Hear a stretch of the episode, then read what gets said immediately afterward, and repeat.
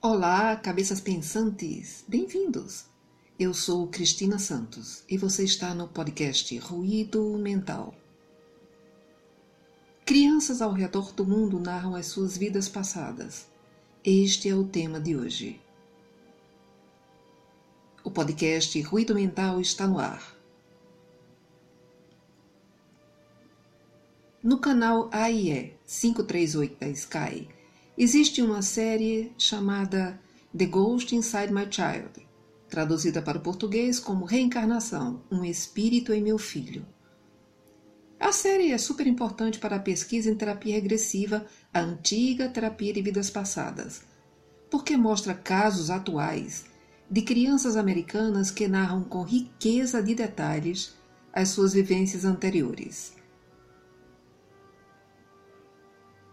E torna-se mais importante ainda em virtude de ser os Estados Unidos um país protestante e por essa religião não mencionar a reencarnação em seu corpo doutrinário. Esta série é super relevante pelo ineditismo dos relatos vindos de crianças em tenra idade, criadas em núcleos familiares nos quais jamais foi mencionado este assunto.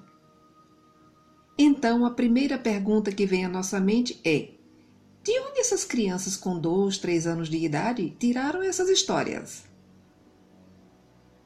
Um dos casos narra a história de um garotinho de quatro anos, quando ele começou a lembrar que esteve em uma guerra e depois, na alfabetização, passou a escrever em outro idioma que a professora não entendia. E todas as vezes que era corrigido para escrever certo, ele insistia que daquele jeito estava certo. Pela insistência do garotinho, a professora entendeu que ele devia estar com algum problema de aprendizagem e chamou os pais para avisá-los. Claro que foi uma surpresa para eles, e como na cultura americana ninguém pode errar, eles logo pensaram em levá-la ao médico para verificar o suposto, entre aspas, problema. Mas o médico nada encontrou, até porque nada havia de errado para achar. Em outra ocasião, enquanto os pais estavam vendo TV com o pequenino, durante um anúncio sobre um documentário da Segunda Guerra Mundial, ele pulou para a frente da TV e começou a rir. E quando os pais perguntaram de que ele estava rindo, ele respondeu que era da piada que o alemão estava falando. O detalhe é que na matéria não havia som do soldado falando, apenas o som da divulgação do programa. Portanto, ele havia feito leitura labial em alemão. Como esse fato os deixou atônitos, eles começaram a desconfiar que a escrita dele deveria ser também nesse idioma. E ao pesquisarem na internet, descobriram que tratava-se mesmo de alemão. A partir daí, passaram a prestar atenção nos relatos do garoto e a acreditar que deveria ser mesmo uma memória de vidas anteriores. Outro caso interessante foi de uma garotinha de 5 anos, que desde bebê tinha muito medo de aviões e de tudo que passasse voando no céu. Só que ela nem a sua família nunca haviam sofrido nenhum acidente aéreo. Mesmo assim, Certo dia ela começou a afirmar para a mãe que havia morrido em um edifício onde um avião havia batido. A mãe ficou alarmada com a narrativa e, como geralmente fazem os americanos, achou que tratava-se de uma fantasia. A imaginação da garota aí não deu credibilidade. Mas ela não parou de contar e a cada narrativa trazia mais detalhes. Porém, o fato que fez a mãe desconfiar que poderia ter algo de verdadeiro nos relatos foi que a menina passou a ter pesadelos terríveis e a ficar mais apavorada quando avistava um avião. Uma outra ocasião, a garota descreveu o prédio, falou o nome da cidade e lembrou o próprio nome da época. Com esses dados, a mãe foi pesquisar na internet e encontrou um desastre que havia acontecido naquela cidade mencionada onde um avião havia se chocado contra um prédio de cinco andares e uma jovem havia morrido. O nome era o mesmo que a garota mencionara. Para tentar confirmar a vivência, ela imprimiu a imagem da matéria e mostrou para a menina para ver como ela reagiria. E, para sua surpresa, a garota reconheceu o local assim que ela mostrou a imagem. Muitos outros casos com mais detalhes do que estes que mencionei já foram mostrados nesta série que ainda está no ar. E que comprovam, pelas confirmações que os pais recolheram, que tratava-se realmente de lembranças de vidas passadas. Mas existem muitos pontos críticos nessa série que nos preocupam pela ausência de procedimentos corretos em relação às crianças quando narram as memórias e pelas atitudes inadequadas para o que eles chamam de, entre aspas, resolução do problema. Primeiro, que isto não é um problema. Segundo, que as lembranças são genuínas e, como tal, devem ser encaradas. Terceiro, que existem pesquisas seríssimas sobre este tema realizadas pelo pioneiro na temática Dr. Emendra Nath Banerjee, psiquiatra, que foi um dos mais destacados pesquisadores sobre reencarnação, o qual desenvolveu a maioria de seus trabalhos enquanto era diretor do Departamento de Parapsicologia da Universidade de Rajasthan, na Índia. E que em 1979 publicou o livro Vida Pretérita e Futura, que é um relato de 25 anos de pesquisas na área da reencarnação. Neste livro, ele descreve seus achados em mais de 1.100 casos estudados não apenas na Índia, mas em diversos países, inclusive nos Estados Unidos. E foi a partir do seu trabalho que o assunto começou a despertar o interesse de alguns estudiosos, dentre os quais se destacou o professor Ian Stevenson, psiquiatra da Universidade de Virgínia, autor do famoso livro 20 Casos Sugestivos de Reencarnação.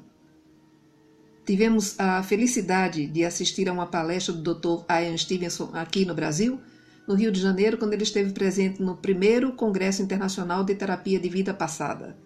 Foi espetacular e ele mostrou um dos seus casos mais famosos. Realmente um pesquisador fantástico. O Dr. Banerjee, ao longo dos 25 anos de pesquisas, desenvolveu um protocolo de investigação de casos de memórias de vidas passadas, que até hoje é rigorosamente seguido pelos pesquisadores, uma vez que a reencarnação vem sendo tratada como teoria da reencarnação e, como tal, merece ser pesquisada amplamente. Não mais pertence ao círculo limitado das crenças, mas a uma realidade lógica. Durante os episódios apresentados nesta série, algo me incomodava. O fato de os pais não procurarem um psicólogo que atuasse com terapia regressiva, a qual nos Estados Unidos continua sendo chamada de terapia de vidas passadas, apenas aqui no Brasil foi trocado o nome. E este incômodo se deve ao fato de que exatamente lá nos Estados Unidos, com o Dr. Morris Netterton, é que foi criado este método de terapia. Método este oficialmente reconhecido como medicina complementar e utilizado inclusive no famoso Hospital Mount Sinai, em Nova York, há mais de 50 anos, onde o Dr. Morris Netterton trabalhou durante vários anos. E foi exatamente o Dr. Morris Netterton que difundiu este método pelo mundo afora, o qual é o que utilizo em meu trabalho no consultório. Esses pais mostrados no programa nunca procuram um psicólogo nessa abordagem para trabalhar esses conteúdos e desprogramar essas memórias. O que faz com que essas crianças continuem a ter essas lembranças com os respectivos traumas abertos e ativos. Eles limitam-se a procurar na internet informações sobre aquela história para confirmar se os fatos são reais e aí afirmarem para os amigos e familiares que a criança não é louca. É só isso que eles se preocupam. Ou, em outros casos, quando os relatos vêm de pré-adolescentes, criam uma espécie de ritual, entre aspas, acendendo velas ou levando o jovem até o local das memórias para eles próprios dizerem que, abre aspas, deixam o passado para trás. Como se isso fosse possível assim magicamente. É nessa hora que quase pulo na TV de tanta raiva que dá ao ver tanta desinformação sobre o assunto, quando no próprio país que eles moram é que existe o maior número de psicólogos atuando com essa metodologia. nem o próprio canal traz essa informação, o que é um absurdo. Isso me incomodou tanto que não me contive e fui até a página deles no Facebook e fiz um longo post sobre essa ausência do profissional para orientar as famílias e submeter as crianças ao tratamento para efetiva cura quando necessário. Uma vez que em todos os episódios elas permaneciam com as memórias após os malfadados rituais. E foi pensando em quantas crianças aqui no Brasil também possam estar passando por esse processo de lembranças e não serem compreendidas que decidi fazer este episódio, com informações corretas sobre o que deve ser feito nessas situações. Afinal, não vamos cometer os mesmos erros que os pais dessas crianças nos Estados Unidos. E a orientação para todas as pessoas que se depararem com crianças narrando histórias de vivências passadas são as seguintes: Não duvide da narrativa. Não ria quando ela estiver contando. Não diga que foi um sonho. Não diga que é mentira. Nunca diga que é mentira. Preste atenção em cada detalhe e os anote, se possível. Não a interrogue nem a interrompa quando ela contar as lembranças. Acredite nos fatos, independente da sua religião. Se as lembranças estiverem causando sofrimento emocional à criança, procure um psicólogo de sua confiança e que tenha feito o curso de formação em terapia regressiva e a leve para avaliação. A série do canal AIE não é de todo sem valor, porque nos mostra a quantidade gigantesca de relatos de crianças que estão cada vez mais lembrando de suas existências anteriores e nos mostrando que isso é um fato natural. Não há nada de sobrenatural. E principalmente, valida mais ainda a magnífica bondade de Deus, quando nos permite errar e recomeçar para aprender. Se vivêssemos apenas uma vida, sem nunca ter vivido antes, qual parâmetros teria Deus adotado para criar uns saudáveis e outros doentes, uns ricos e outros pobres? Seria bem ditatorial criar seres com destinos tão definidos sem nunca terem merecido tal situação. A vida após a vida é o único conceito que explica o contínuo da consciência em uma personalidade. E assim, podemos constatar que Deus é o amor. Se você achou que esse episódio trouxe informações relevantes, então divulgue para quem precisa ouvir e avise que ele pode ser escutado em todas as plataformas de áudio. Fique bem e em paz. Estaremos juntos no próximo episódio do podcast Ruído Mental. Obrigado pela sua audiência.